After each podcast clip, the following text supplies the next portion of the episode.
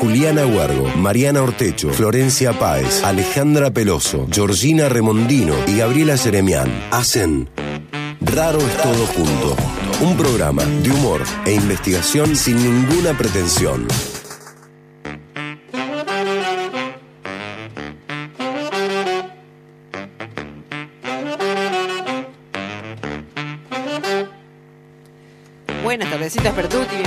A es Todo Junto. Un momento de puro humor por el conocimiento. Soy Mariana Ortecho y estoy con la gran Georgia Remondino. Hola, buenas tardes a toda la audiencia. Hola, Georgia. Hola. Hola, Gabriela Jeremian. Hello, baby. ¿Cómo estás, querida? Todo muy bien. Acá, así medio los ponchos. A los ponchazos A los llegamos ponchis, entrando, a los como ponchis, siempre. sí, ta, sí, ta, ta, ta, ta. Sí. Roti Gusto está con nosotras hoy sentada a la mesa. ¡Vamos!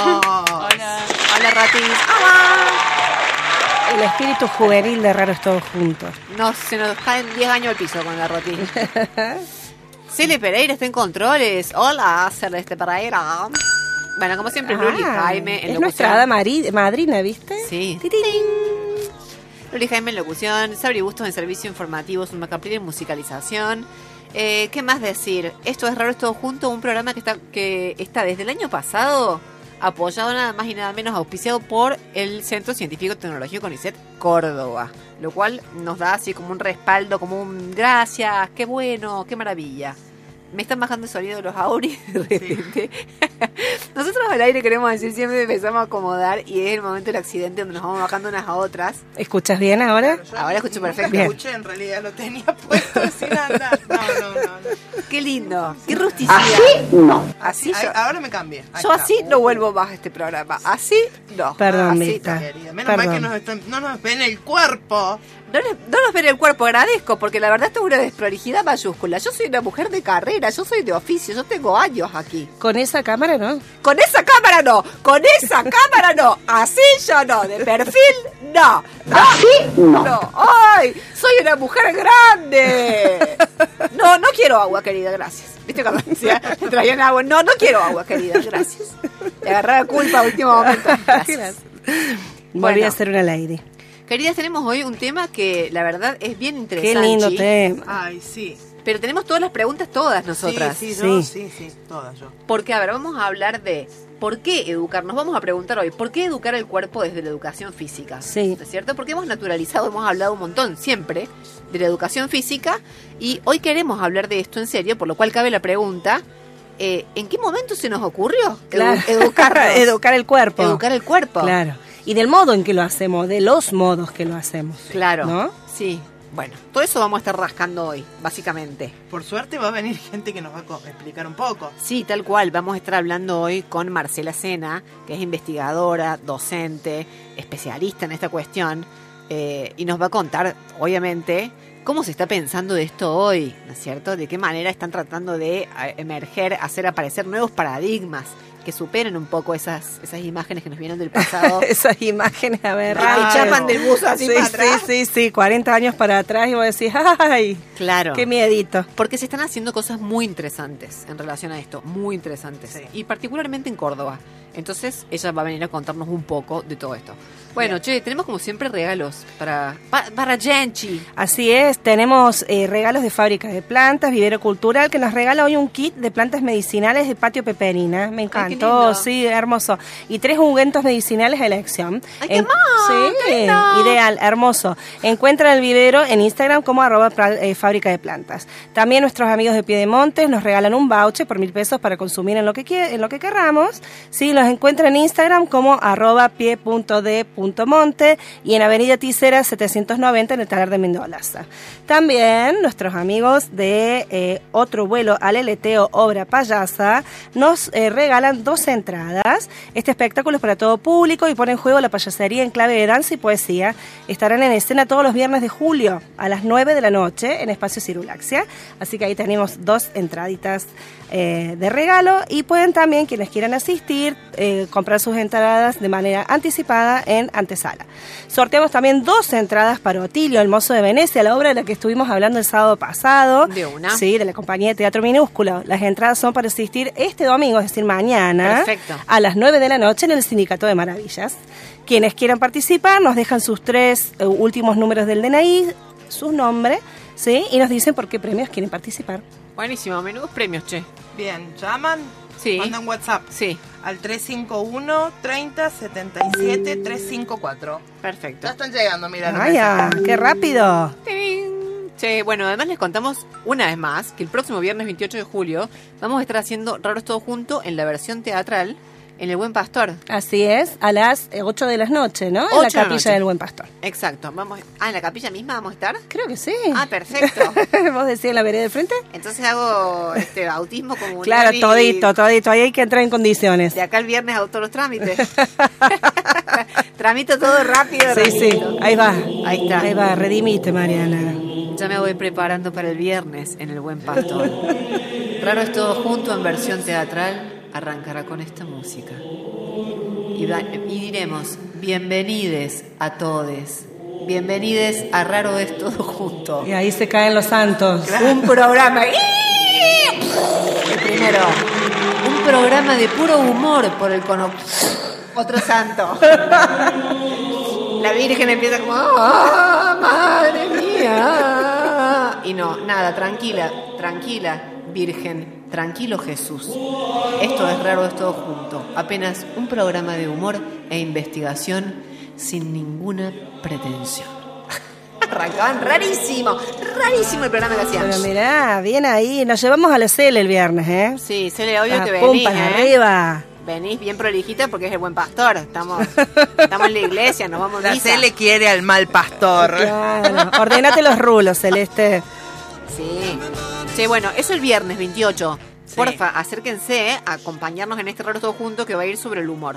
Y después, el sábado 29, en el Sindicato de Maravillas, vamos a estar haciendo Bárbaras. Con Pato de los Ríos, Vero Ortic, Maraina Carraizo, Lali Agüero y yo vamos a estar haciendo Bárbaras, que es este show de comedia, de monólogos de humor. Así que bueno, se viene un fin de semana a pura... A full. Sí. Bueno, el viernes nos van a estar acompañando también Pepe, no, eh, Pepe Angono y, y Iván Lonzaco. ¿Por qué de humor nosotros hacemos Claro? No, no son boda, no involuntarios. boda. No son Dios involuntarios. mío, Dios Está todo mío. guionado, está todo pautado. Horas. pensando Parece un desastre improvisado, pero no, lo es. ¿Cómo discutimos? Que digan obo o que digan obo. ¿Cómo lo discutimos? Angonoa, Angonoa. Perfecto. Bueno, Mari, ¿nos acompañan hoy también el CCT eh, con Iset Córdoba? Sí, lo dijimos de arranque, ¿eh? Ah, bien. Lo dijimos de arranque, pero si querés lo decimos por Estaba- segunda. Estaba bajándote los auriculares. claro. Lo decimos si querés por segunda vez y si que te dan ganas de una tercera, metelo también, que no pasa nada. Total, todo es por reivindicar. Auspicia este espacio. Centro Científico Tecnológico CONICET Córdoba. 15 años articulando ciencia y tecnología. Así, Ahí va, había alguien más despierto que yo. así lo queríamos Sí. escuchar. Bueno, perfecto. Che, eh, a ver, me encanta que hablemos de educación física en esta mesa Sí. donde lo, si hay algo que no somos es atléticas. No, Totalmente. no tenemos cabeza O de sea, deportista. El atletismo es este, el brazo mover el, el Claro. codo hacia la boca. Así. este es el deporte. Claro. Claro, sí, sí, sí, sí. Ustedes fuera de broma, no, por ejemplo, algún juego, porque dice que hay gente que no es muy fitness, Sí. que me parece que no somos ninguna, pero de repente sí hay gente que engancha con un deporte. No, tampoco. No, no. Yo, Yo- con el tenis. Ah, Ah, la, bien. la Roti con el tenis. Sí. Yo con el tenis. La Roti. Tenis. Con unas ganas lo digo. ¿Te, te enganchaste con eso, Rot? eh, sí, el tenis me gusta. Mira Tiene algo como en la especificidad de los movimientos que me atrapa. Ah, bien. Ah. La precisión de los mue- Ah, vos vas a bailar más que a jugar al tenis, digamos. puede ser, puede ser. Mira vos. Bueno, no, sí, tiene su cosa linda. Igual hay un comediante que yo admiro mucho en español, que se llama Javier Coronas, que dice que el tenis es el único deporte en el cual eh, se tira la pelota para que el otro no la agarre. Está bueno, se re Tirás la solidario. pelota donde el otro no está. ¿Te das cuenta? Sí. Claro, Eh, Es hermoso eso, esa observación. sí. Acá tenemos una, integrante de Raros Todo Junto, que hoy va a estar de invitada, Flor Páez, que es buenísima, les quiero contar, jugando al fútbol. Ah, el ¿Sabían fútbol. ustedes eso? No. Bien, no. Se los digo ya, así nada más la mando en cana. Todos los días eh, compartimos con ella tantas cosas y recién ahora nos enteramos de esto. Es que lo tienen canutadísimo. Mira vos. Sí, yo quiero decir, una vez estoy hablando de Flor Europáez, ¿sí? Sí. Florcita Europáez. Eh, una vez nos invitó a jugar al fútbol, le cuento a la audiencia, eh, a mí y a Juli, otra integrante del equipo, nos invitó a jugar al fútbol. Y nosotros con la Juli dijimos, pero nosotros no sabemos jugar, Flor. No, nadie sabe jugar, chicas. Y se acomoda el cabello. Y claro, y se acomoda el pelo. Nadie sabe jugar al fútbol, vamos para di- divertirnos, es un espacio de recreación de mujeres. No, nadie, nadie. Y resulta que llegamos a la cancha y vemos una mina de dos metros con una gamba que vos decís, esa gamba no quieren divertirse. esa gamba, digamos, no se hicieron por, di- por diversión. Claro, claro. Con los botines, lo- todo. Todo el, equipo. Nosotros íbamos con el jogging, viste, con la, con los, ¿cómo se llama? Con los quemazos, viste. El jogging con los quemazos, viste, el jogging. Y estas estaban, pero yo aparte sentí como nunca en mi vida miedo. Viste, decís, miedo que me hagan daño físico. Claro, claro, Me claro. agarró como mucho temor. Acá son. eh. Y la flor, ni bien arranca, la flor era Maradona, en la cancha. no te la imaginas, porque la flor le contamos a la audiencia es una dama. Es una persona así como de... Sí. Y te juro que era una locura como jugaba al fútbol. Y Se compenetró, digamos. se compenetró. Yo entré en pánico porque tenía miedo que me peguen, pero a su vez estaba muy eh, competitiva. Me, me despertó la competitividad. No hay nada más triste que una persona que quiere competir y no tiene posibilidades. ¿Entendés? Esa era la situación jugando Claro, al fútbol. claro. Entonces yo, ¿qué hacía? Esto es cierto, mal que me pese. Le quitaba la pelota a Juli, que era de mi propio equipo. La Juli es el día de hoy que me lo reprocha, porque fue una conducta horrible, yo no me enorgullezco en lo más mínimo. Pero yo como que la- con la única que tenía confianza, yo le sacaba la pelota cuando la agarraba. Para eso es porque en la escuela te, no, te, no tuviste educación física. Claro, era el equipo rival, Mariana. Yo sabía que era de mi equipo, pero yo decía, bueno, hagamos pases, viste, pensaba yo, en mi cabeza como los grandes jugadores. Ay, no, no, no. Cualquier cosa. No, yo estaba muy nerviosa, muy, muy, muy nerviosa. Imagínate cómo será que yo en un momento voy y le digo a la Flor, Flor, la otra la están agarrando con la mano. Le digo, mirá, la están agarrando con la mano. Le digo, esto ya es cualquiera. Y me dice, ¿quién la agarró con la mano? La de allá, la del fondo. La del fondo la agarró con la mano, sí la vi. Es la arquera, Mari. Ah, no, bueno, entonces nada. que ya termine esto de una vez. No, te juro, una experiencia traumática. para mí y para el resto. Claro, la claro. otra también flipaba. La otra decía, Claro. "¿Esta de dónde le sacaron?". Y ahora, hago una pregunta. ¿El mete gol? Sí. ¿Vale? Entra, entra, Ojo, entra. nos reivindicamos si entra, ¿eh? Yo me, yo me, me declaro atleta si entra. Las noches de birra y metegol que Claro. tengo, que tengo en el lomo, a Sí. algún lado las tenía que acreditar. Claro. Ojo, Hay no que sé si vale. preguntarle a los especialistas. Claro. Sí, vamos a preguntar. Ay, me remitiste a noches de infancia en Alpa Corral, que no había nada para hacer y íbamos a jugar metegol. Bueno, Georgita, sí. es lindo. Sí, sí, sí, sí. Perfecto. Bueno, ahora vamos a preguntar si vale. Che, este, hemos hablado en otros programas y hace poquito del tema de la cultura fitness. Sí, ¿Cómo lo con María Inés Landa. María Eslanda, socióloga, que cómo nos influyó en los últimos tiempos esto de la cultura fitness. Y es- eh, nos explicaba María Inés que un poco surge en el momento en el cual la cultura de empresa se cruza con la cultura de la, de la actividad física, digamos, ¿no es cierto? Con las prácticas del trabajo corporal. Claro, sí, como para lograr dentro de- del sistema capitalista, digamos, sostener cuerpos que puedan de alguna manera llevar adelante un, un ritmo y un volumen de, la, de laburo interesante, digamos. ¿no? Claro, y decía ella se apoya mucho en esta como disconformidad permanente, ¿no? Porque Sí. siempre puedo dar un poco más. O sea, todavía no lo di, todavía no di mi mejor versión. Ya Claro, aparece, la cultura de la autosuperación. Exacto, eso. Eh, es interesante por dónde engancha, qué motiva. A veces son emociones negativas las que te enganchan para hacer deporte, para hacer, para practicar. La culpa, la ah, culpa. ah, Ah, sí. No me mueve un pedo, más vale que mañana vas al gimnasio y vas. Sí. Y después te agarra la culpa inversa también, que viste que es cosa Porque así. tuviste, porque tuviste vagancia previa. No, no, me estoy musculando y hay gente en el mundo que no.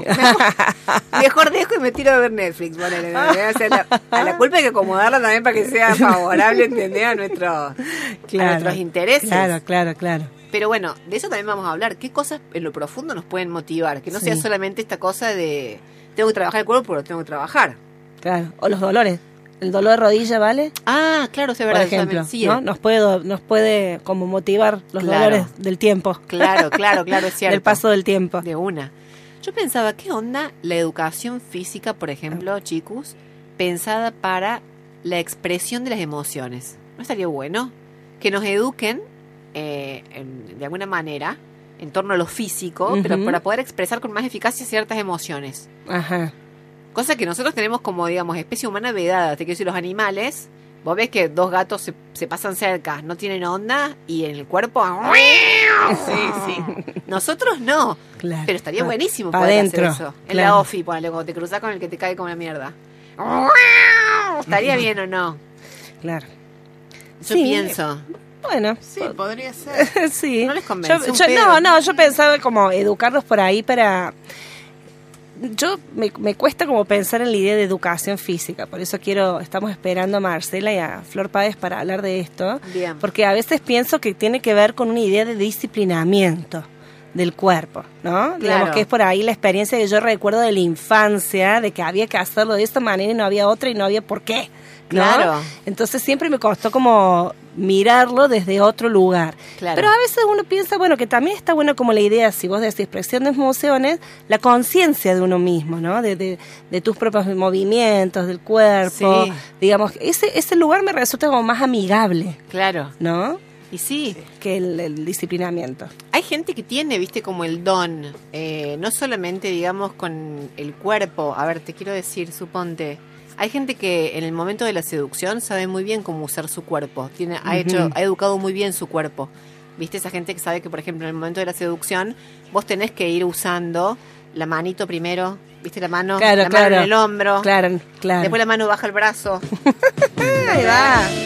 Claro, sutilmente, ¿te das cuenta? Si estás sentada, la mano va a la rodilla. Y de repente tomaste la copa, el vaso que estaba en la mesa y la mano vuelve, pero ya no vuelve a la rodilla, vuelve al muslo. ¿Entendés? Y ahí queda la mano. Hasta que llegué yo. Ahí queda la mano un rato, como para ver cómo se, re- cómo se recepta esa mano. ¿Entendés? Una mano prudente. Una mano prudente. Quizás está investigando el nivel de fitness que tiene. claro.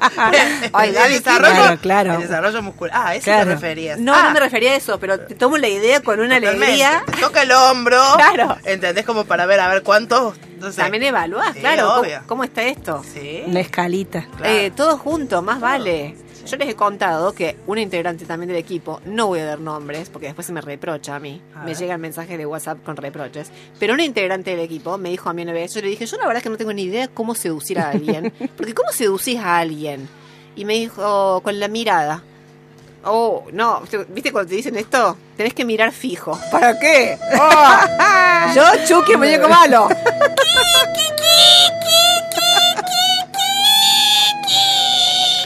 No dejabas de No, mirar. me dice, no, así no. Me dice, así no.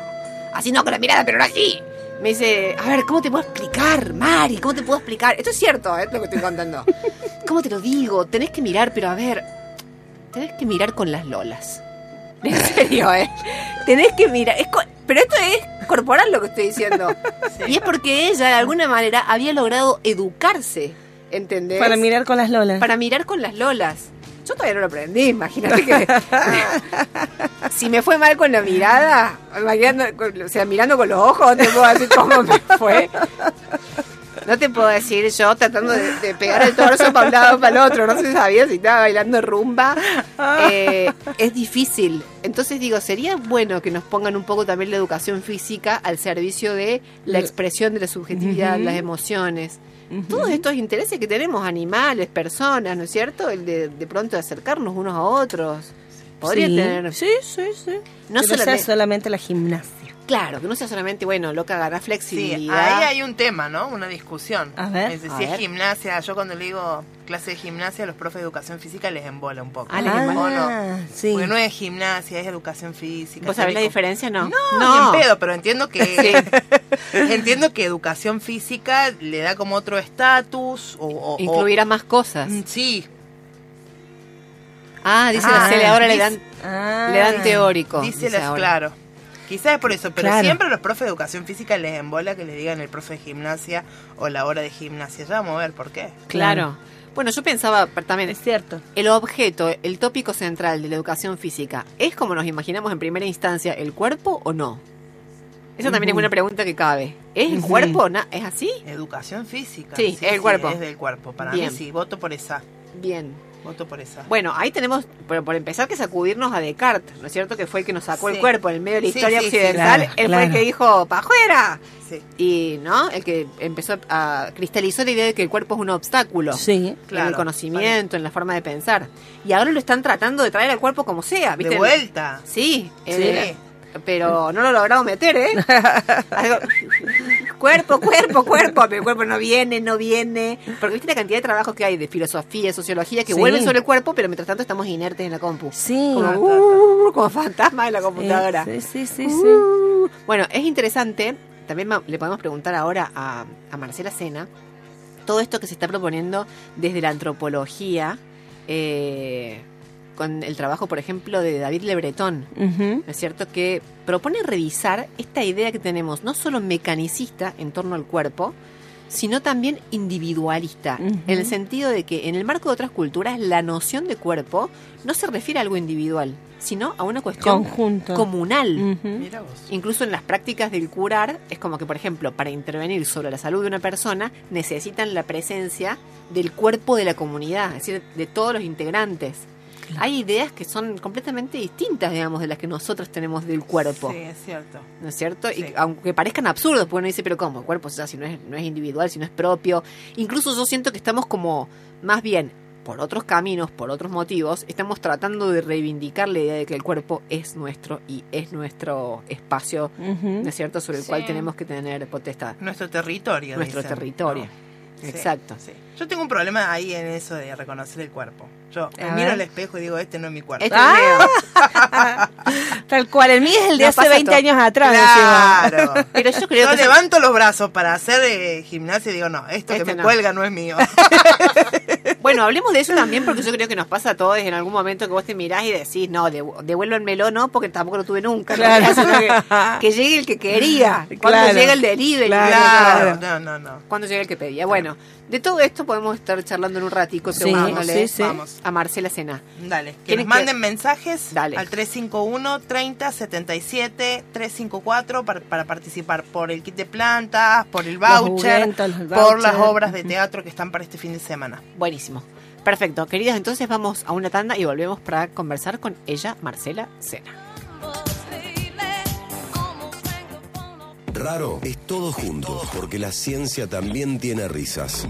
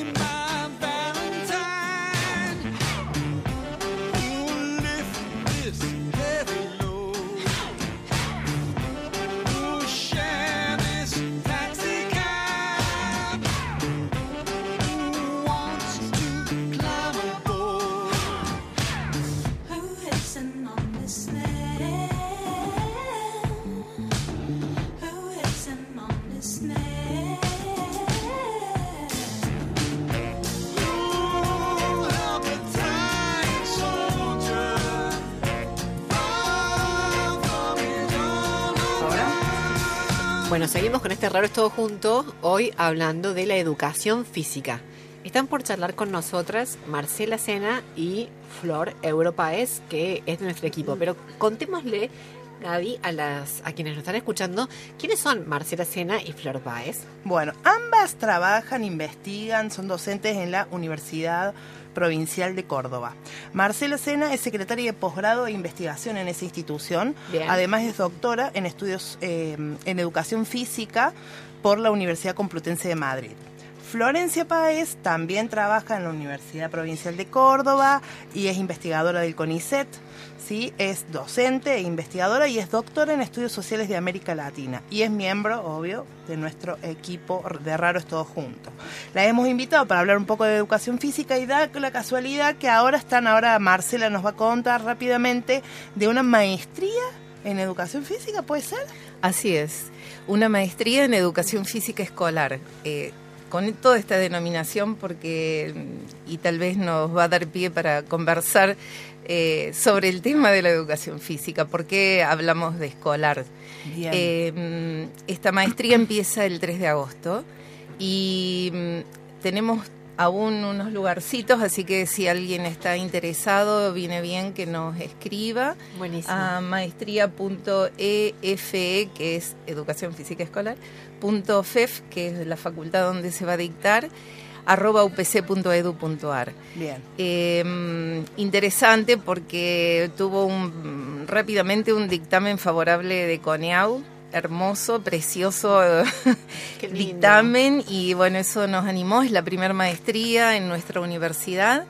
Eh, bueno, estamos muy felices de llevarla adelante, de comenzar un interesante desafío, por cierto.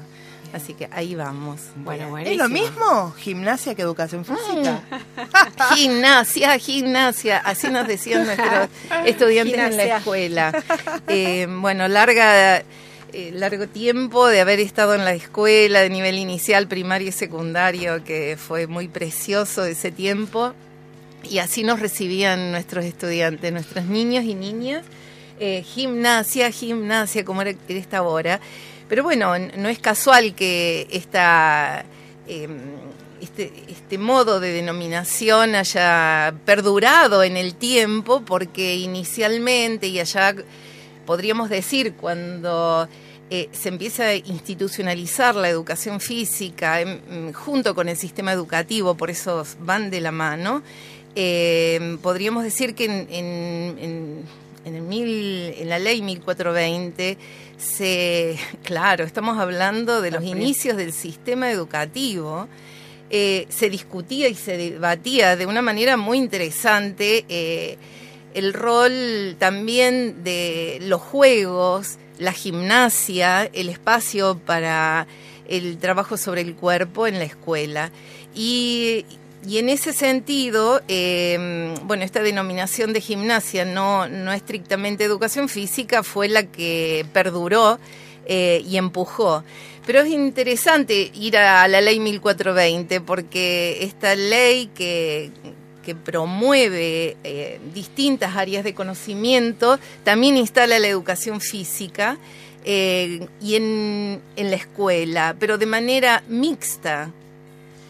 A ver, la escuela se promovía mixta, gratuita, laica, vaya, en estos tiempos históricos.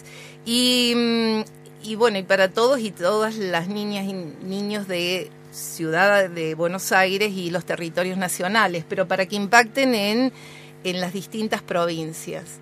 Lo que ocurrió es que no en todas las provincias este debate alcanzó con la dimensión desde la perspectiva de derechos, que es lo que queremos dar visibilidad también en esta maestría. Una maestría en educación física escolar desde una perspectiva de derecho y crítica. Pero justamente es porque de alguna manera vamos a historizar con estos distintos caminos que tuvo la educación física, eh, podríamos decir una instancia de derechos pero a la vez eh, con mucha disputa con las perspectivas castrenses y las perspectivas médicas, eh, más eh, ligada, eh, podríamos decir, a algunos arquetipos sobre el cuerpo, sobre los modos de corregir el cuerpo, que diría Vigarello. Y, y bueno, esto fue territorio de disputa, luego mm, aquellas propuestas más ligadas a la gimnasia a los inicios de siglo, y luego em, podríamos decir a partir de, de 1938, cuando se crea la Dirección Nacional de Educación Física y aquí en Córdoba en el 39, empieza a haber una mirada hacia el deporte. De hecho, la Dirección Nacional de Educación Física instala, instala la perspectiva del deporte y eso impacta también en nuestro campo de conocimiento.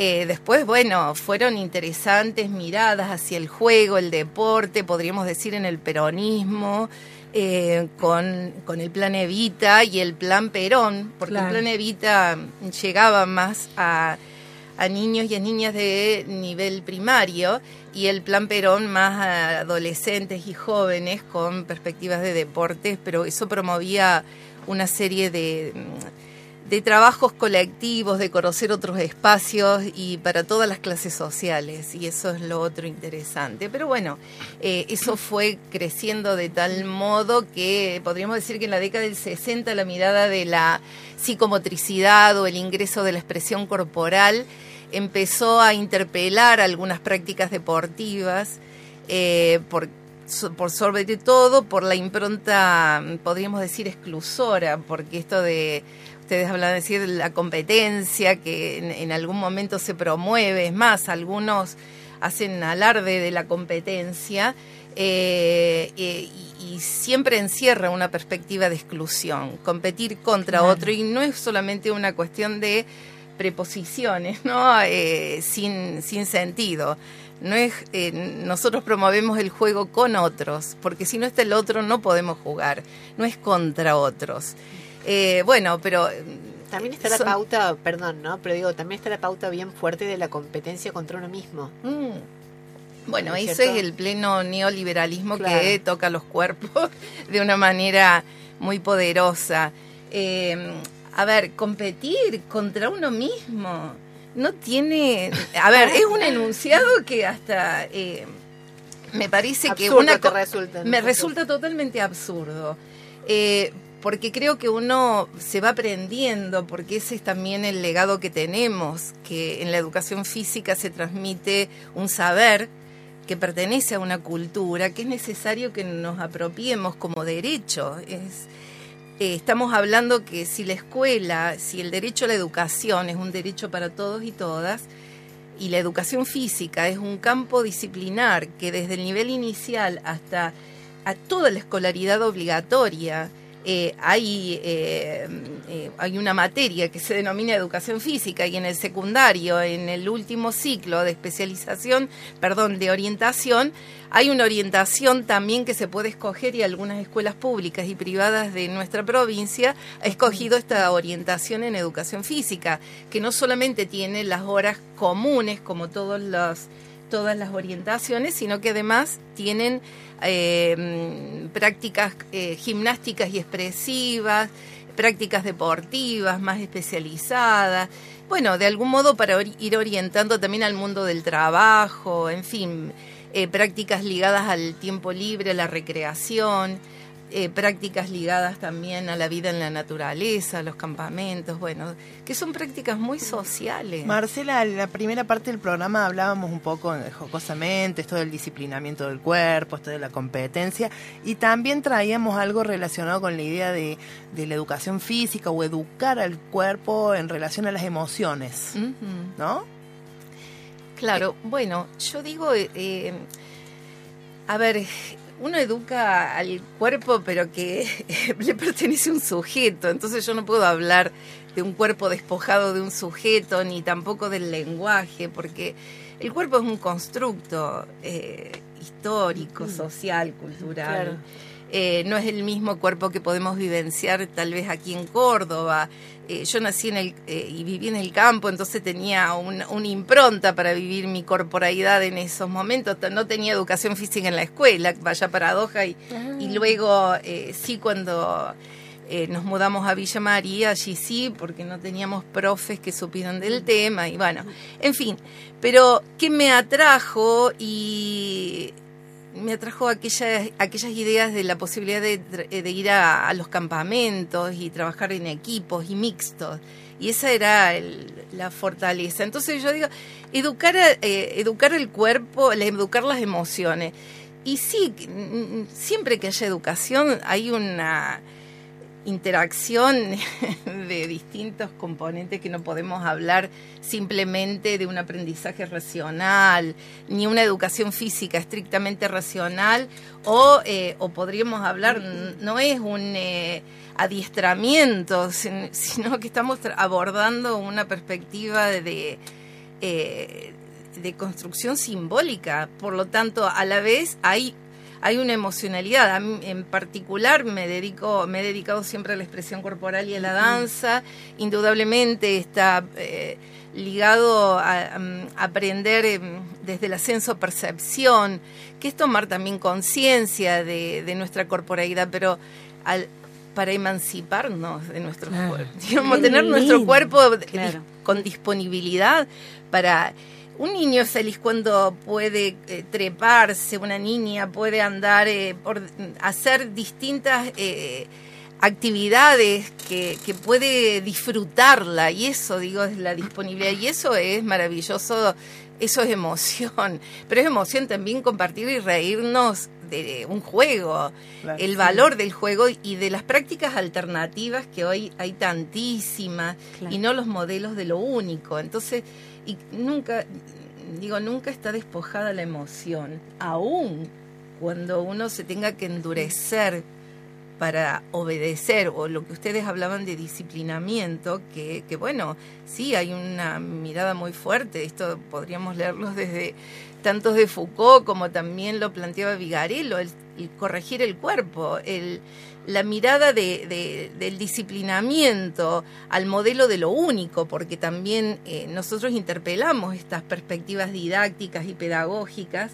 de copiar solo al único modelo, que hay algunas prácticas como el aeróbics y otras que todos copian a uno. Claro. Entonces, cuando alguien se salió de, de ese movimiento, queda expuesto. Entonces, es el modo de hacer ver que alguien no sabe hacer las cosas. Claro, claro. Por eso el- el- nosotros decimos, bueno, ¿cómo colocar una problemática, resolver, cómo trabajar colectivamente en la resolución de un problema motriz, de una problemática de acción motriz? O de pronto, cómo trabajar desde lo cooperativo en, en- en la resolución de un juego, de una, eh, de una acrobacia, de una eh, composición coreográfica. A ver, hay eh, tantas cosas que tenemos exquisitas para hacer y es el momento de mucho disfrute para muchos niños. Claro. Otros padecen, por cierto. Sí. Entonces, bueno, cuando niños o niñas se quedan sentadas a un costado en una clase de educación física, es que no- la educación física, el profe que está a cargo como adulto, no está llevando adelante su responsabilidad de eh, promover el derecho a que el otro aprenda, este derecho a educarse desde este campo disciplinar. Ay, Entonces nosotros Sí. necesitamos trabajar ahí, ahí en ese lugar donde, eh, a ver, hay derechos y desde el 2006 a esta parte hemos tenido conquistas importantes en derechos en educación y se nos atraviesa la ESI y demás, por Claro, eso tenemos sí. que mirar también en esta perspectiva de género porque nos empezó a interpelar en la educación física no tan solo los contenidos, los modos, sino eh, estas perspectivas políticas que, eh, que en, en nuestro campo han ingresado desde larga data, porque yo, si bien me eduqué eh, durante la dictadura, eh, bueno, eso no ha sido determinante porque hemos podido pensar otras cosas y formarnos, entonces siempre hay una perspectiva de emancipadora. Ahí en el campo de la formación, digo, eh, la tengo acá la Flor, que asiente, asiente, Flor Páez, que es nuestra investigadora que está ahí también, formándose en la educación física. ¿Qué Sí, asentías tal cual, tanto? tal cual, Gaby. Me estoy formando, estoy aprendiendo un montón porque, eh, bueno, un poquito esto yo, yo me siento eh, en parte eh, así como muy acerenciada con, con, con la educación física y también por, por la gente hermosa que, que conocí ahí en la Facultad de Educación Física, que sigo conociendo, eh, pero también un poco como aprendiendo, ¿no? Desde afuera, porque, bueno, como, como, como mis, mis amigas, mis compañeras que están acá saben, vengo de, de la sociología, de la comunicación. Entonces, bueno, de alguna manera eh, miro con, con otros con otros lentes también y me voy acercando y, y- y también la escucho a Marce y eh, como otras veces que ya hemos conversado estos temas, pero eh, pensaba yo cómo realmente la educación en sí está... eh, eh, digo, todo, todos estos debates, digamos, en torno a la educación física y todas las nuevas miradas y, las nuevas, eh, los nuevos proyectos, digamos, paradigmas que se están proponiendo, por ejemplo, de la mano de la ESI, como bien señalaba Marcela, de la educación sexual integral, eh, tiene que ver también con profundos debates que están dando a nivel social, ¿no? O sea, donde evidentemente hay mucho que replantear, que remover, digamos, profundamente desde eh, los cimientos desde los cuales se ha construido el sistema educativo, la educación en sí. Entonces, esto de educar en términos de eh, como si fuera una acción unilateral ¿no? o vertical desde arriba hacia abajo, ya me parece que queda bastante corta, que ha sido muy interpelada y eh, la ESI, por ejemplo, viene a proponer no todo como to- eh, un remover, no, no la ESI entendida no como una receta y un, y un esquema cerrado, sino justamente como un, como un espacio abierto no para interpelar, para interpelarnos, para, para abrir también el juego a todo lo que eh, les estudiantes traen, ¿no? Les jóvenes, les niñas en las escuelas, pensando en la enorme diversidad, ¿no? De, de estas poblaciones que, que uno no puede pensar en un sujeto homogéneo, eh, sino que cada, cada niño, cada niña, adolescente trae su, su corporalidad, su corporeidad eh, y sus necesidades en ese cuerpo, eh, pensando desde una mirada de clases sociales, de género, eh, de etnia, o sea, hay, hay un montón, un sinfín de, de capacidades distintas, entonces realmente es como, como necesario, ¿no? Esto de interpelar esos, esos modelos aprendidos. Y yo creo que, por lo menos yo lo que estoy viendo y aprendiendo ahí junto con con la, con la eh, con mis compañeros ahí de la Facultad de Educación Física es que hay una escucha ¿no? de todo esto y, eh, y, la, y la construcción ¿no? de, de, de posibilidades distintas. Por eso creo que Marce acentuaba esto de la educación física escolar, ¿no? Para también pensar que la escuela tiene en ese sentido, que no es lo mismo a lo que el mercado va, el mercado va a tener un interés muy distinto al de la escuela, que tiene que pensarse desde otros lugares y, y que tiene que, que- que posibilitar otro tipo de educación física en términos de experiencia, donde eh, justamente se priorice tal vez cuerpos eh, en, en experiencias de disfrute y más que en competencia, o de cooperación más que en competencia, más que, que en pensar la, la importancia de la imagen en lo corporal, ¿no? Sino este, este cuerpo disfrutando ahí con otros, ¿no? Esto me parecía también eh, a partir de lo que ustedes eh, conversaban al comienzo, ¿no? Esto de, de, de- de- corrernos, ¿no? de, de pensar este cuerpo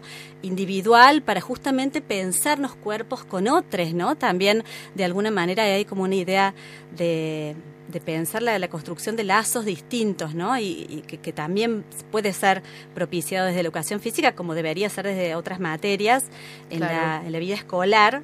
No y es la ESI en eso trae este eje de la afectividad, por ejemplo, que, que aporta muchísimo, ¿no? O sea, me parece que, que es un campo que poco hemos explorado, ¿no? O sea, poco hemos explorado de, de las emociones, de los afectos y, Ahora, aprender. pregunta. Ah, perdón, yo No, no, a sí, decir sí, algo. dale, dale, Mari. No, estaba pensando si podemos sintetizar como que hay un cambio de paradigma o hay un intento, una apuesta por cambiar, ser un cambio paradigmático Sí. y de, como, digamos, desplazarnos de esa idea de un cuerpo que tiene que ir al rendimiento, ¿no es cierto? Una comprensión mecanicista e individual del cuerpo que tiene que ir a un rendimiento, etcétera, a una performance. Pensando, nos desplazamos a un paradigma que más bien piensa un cuerpo con otros cuerpos o un cuerpo que, Que goza, que un, que un goza, cuerpo que que disfruta.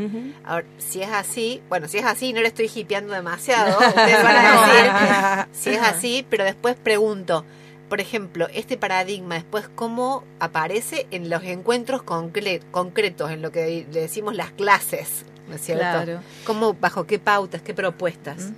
Y bueno, es uno en, en la clase de educación física, y yo ya no estoy en la escuela, pero eh, sí plantear que eh, hay ciertas propuestas que son resistidas porque hay estereotipos, digamos, estamos constantemente lidiando con estereotipos porque no Sí. solo que porta el propio docente, sino lo que está instituido en la escuela, la mirada de también de las niñas, los niños Sí, y los claro. padres y las madres. A veces suelo contar una experiencia de haber trabajado en una escuela eh, urbano marginal y que eh, propuse un trabajo mixto, donde la escuela tenía tradición de no trabajar de manera mixta, eh, y propuse eh, conformar una coreografía eh, con balada para un loco y para, con sillas y demás. Y eso me llevó a que viniese la mamá a, interpelarme como que su hija iba a trabajar un tango que tenga que ver esas cosas de loco. Entonces, bueno, implicó hablar con las madres, con los padres, porque era una población donde el- la, la música de referencia era el cuarteto y yo estaba proponiendo otra cosa. Eh, tal vez no tuve, la- eh, digamos, no hice un proceso, sino que me fui así rápidamente, digo, pero es una apuesta y es una apuesta. O sea que aparece lo artístico. Aparece también lo que en la- que en la artístico. clase tradicional. Claro, digamos, pero hubo que explicar como por todo. la música. Claro, pero hay que explicar todo y por todo a los estudiantes. Digo, hay una historia respecto de cada contenido. Entonces, Claro. ¿por qué no les voy a contar? Eh, porque es un modo, mm, el cambio de paradigma, también estamos hablando desde una perspectiva de derechos y una perspectiva crítica. Sí. Y a la vez es una mirada que historiza cada contenido, cada propuesta que llevo adelante. Si vamos a trabajar con, eh, con algunos objetos, por ejemplo, eh, en grupos, y siempre hablo mixto, de una, eh, desde una propuesta coeducativa. Y es así llevarlo y bancarnos también que nos interpelen y tener preguntas para dejar en evidencia algunos aparentes sinsentidos que pueden aparecer allí. Como un varón en una clase con sogas me dijo que no quería trabajarlo porque era cosa de nenas. Claro. Entonces yo le dije, bueno, entonces estamos en un problema, vamos a tener que hablar con los boxeadores porque entrenan con sogas. Y si esto es cosa de nena, estamos, eh, algún problema deben tener los varones eh, boxeadores. Y entonces dice, ah, no, es cierto, bueno, y yo le digo, yo les propongo que veamos, y, y entonces modificar con, tomando esto como decía, bueno, cómo se materializa y eh, generar algunas eh, modificaciones en, eh, en los modos de, de ir saltando, combinando con otros, colocando ritmos externos más el ritmo, trabajando lo rítmico, eh, eh, complejizaciones en el, en- para poder resolver la cosa y algo se puede llegar a crear de a dos, de a tres, de a cuatro, digo, donde uno instala ahí la necesidad de que haya un otro para poder resolver algo.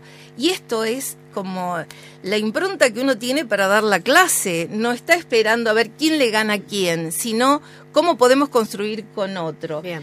Eh, indudablemente, y también saberse de, de los propios gustos, eh, traer los gustos del grupo clase, qué, qué podemos retrabajar, porque hay, hay prácticas que acontecen en los espacios urbanos que no los estamos trayendo a la escuela. Sin embargo, por fuera de la escuela eso e- existe. claro. Y son espacios liberadores, emancipadores de, los, de lo social, no tan solo en lo individual.